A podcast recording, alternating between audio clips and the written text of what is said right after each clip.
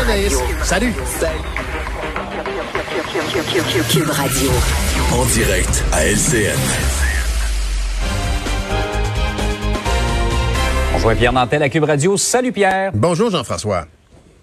Alors, il y a le verre à moitié plein ou à moitié vide. Euh, vraiment, le gouvernement Legault a choisi de le voir à moitié plein. Ben, de toute évidence. Moi, en tout cas, je, je, je, je pense que je suis le gars plate euh, de la journée. Parce que moi, je, je, regarde tout ça, puis je, je pense que M. Legault a, a, a décidé de, de, prioriser des aspects qui sont peut-être pas visibles à l'œil nu, euh, où il y a des très bonnes informations. on voit bien à quel point, par exemple, pour les universitaires, bon, ben, c'est une bonne nouvelle, évidemment, mais et, et on parlait beaucoup de leur état psychologique, la démotivation des gens qui n'étaient mhm. pas allés sur le campus de l'université depuis presque un an. Alors, effectivement, il y avait certainement un besoin là. Euh, les commerçants euh, qui, euh, bon, sont évidemment contents, mais ils étaient assez philosophes devant la situation. par contre, on a vu, par exemple, au niveau des restaurateurs, que le taux de vulnérabilité de ces entreprises-là était effrayant. J'avais des chiffres, 60, 84 étaient déficitaires, faisaient pas d'argent depuis un an, et que 63% pensaient uniquement retrouver leur rentabilité dans un an, puis ça parlait de la moitié qui euh, pensait bien faire mhm. faillite dans les prochains mois. Alors, c'est sûr que c'est un soulagement pour les gens certainement en zone orange. Euh, on parle de deux Québec, c'est certainement quand même euh, pour pour eux un, vraiment un soulagement, c'est très clair. Et effectivement, les cas euh, était éloquent. Il n'y avait pas matière à maintenir le confinement là-bas. On a vraiment le 2 Québec et surtout au niveau des cas. C'est pas tant les zones que la situation au niveau euh, au niveau de l'infection qui se passe particulièrement dans le Grand Montréal et, les autres régions qui demeurent au rouge. Euh, il y a quand même certainement un, enjeu de, de, de, de, risque ici parce que je ne sais pas si tu l'as vu, mais euh, il y a d'autres qui voient le verre à moitié vide, et ce sont souvent les gens, les spécialistes en santé publique. Euh, eux, euh, oui, c'est ça, parce que ça reste un pari, Pierre, qu'on fait. Il, y a des, il y a des choses, les variants, notamment l'évolution ah. de la pandémie, l'arrivée des vaccins. Il y a des choses qu'on contrôle pas tout à fait, et on ne sait pas de, comment la courbe va évoluer. Donc, quelque part, ça reste de la part du gouvernement un pari, certains disent un pari risqué. Là. Ben oui, moi comme je te dis, je suis bon. Moi, je, je, pense qu'il faut faire confiance à nos leaders. Nos leaders ont l'information. Le premier ministre a reçu des informations de partout, des informations que évidemment le, commun des mortels n'a pas. Euh, le, bon, le taux de déprime, bien sûr, en, fait partie, mais mais mais l'activité mm. économique évidemment est très importante. Et si lui, il voit bien, par exemple, les possibilités de faillite qui s'en viennent, ben il a décidé de faire un geste là-dessus. Ceci dit, il y a quand même une, une, une situation. Tu parlais des variants.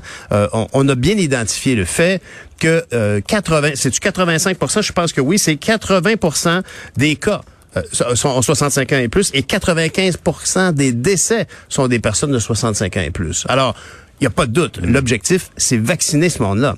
Alors, euh, d'ici là, euh, est-ce qu'on va utiliser la marge de manœuvre qu'on s'est donné. Moi, j'ai un petit peu l'impression que on a fait des gros efforts, c'est comme si on avait fait des gros efforts pour économiser. On a économisé 5 dollars. Là, qu'est-ce qu'on fait? On s'achète un sac de chips, on s'achète un 5 livres de patates.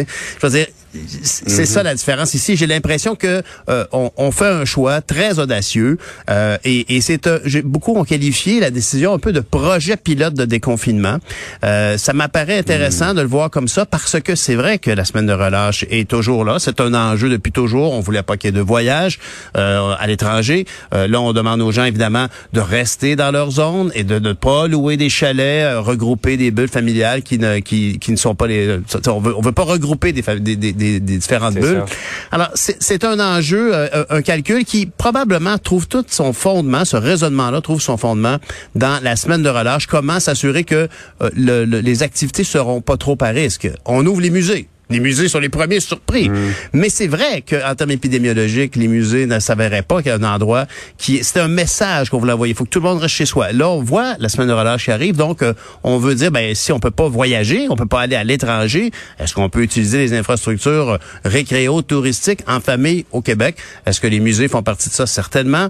Alors, c'est une décision assez audacieuse que j'ai regardée hier avec un peu de, de, un peu de scepticisme. Mais bon, faut vous faire confiance à nos autorités puis il faut embarquer, il faut respecter, respecter évidemment les règles qu'on nous demande. C'est ça, C'est ce que j'allais dire, c'est à nous de faire avec parce que dépendant de notre comportement, si on s'engouffre trop dans cette porte ouverte, on peut se retrouver dans un mois où on va recommencer à fermer. On veut pas revivre. C'est du, ça. euh, arrêt, euh, retour en arrière, on recommence, on arrête, on ferme, on rouvre. Exact. On veut pas vivre ça. C'est ça. Et, et, et le calcul ici qui est fait, c'est vraiment comme un pari. Et c'est peut-être le bon pari, Ouais. c'est-à-dire de, ben là, on va, on va, on va, on va, on va tester. On va aller voir à quel point les, les taux vont monter, les cas vont monter, parce qu'ils vont monter. C'est inévitable. Est-ce qu'ils vont. Ouais. monter de façon effrénée et incontrôlable? C'est évidemment ce que les gens de la santé publique, les gens des milieux des hôpitaux font comme. Écoutez, on- avait le choix là. On avait un ça. petit break. Est-ce que vous nous le donnez? Non, on vous le donner à d'autres et Mm. à nous tranquillement. On va bien voir. Soyons prudents. L'avenir va nous le dire. Merci Pierre. Bonne Salut journée. Jean-François. Bonne journée à tout le monde.